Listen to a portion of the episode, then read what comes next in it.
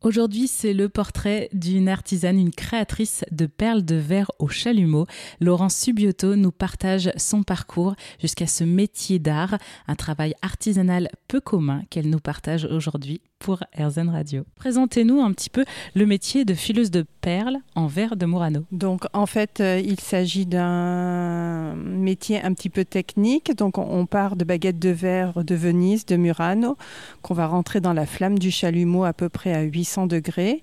Et après le jeu, ça va être tout simplement de mélanger les coloris opaques et les coloris transparents pour façonner à chaud en fusion chaque perle de verre en mélangeant les coloris, couleurs opaques, couleurs transparentes et donner la forme que l'on souhaite euh, donner à la perle de verre. D'où vous est venue l'envie en fait euh, et, cette passion de devenir fileuse de perles? Avant, je travaillais dans la danse contemporaine, puis après dans le stylisme et en fait, euh, on mettait six mois à créer un spectacle de danse ou six mois à créer une collection de textiles.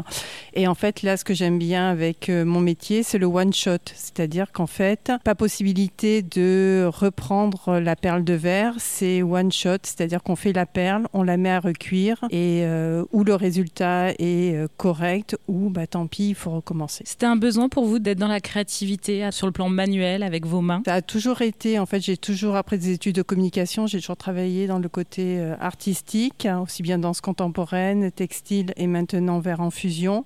J'ai toujours aimé le mouvement, la couleur. Euh, j'ai toujours aimé le côté esthétique. Merci beaucoup Laurence Subieto de nous avoir partagé votre métier. évidemment, toutes les informations sur l'atelier de Laurence sera sur notre site internet erzen.fr. Avec grand plaisir. Merci à vous.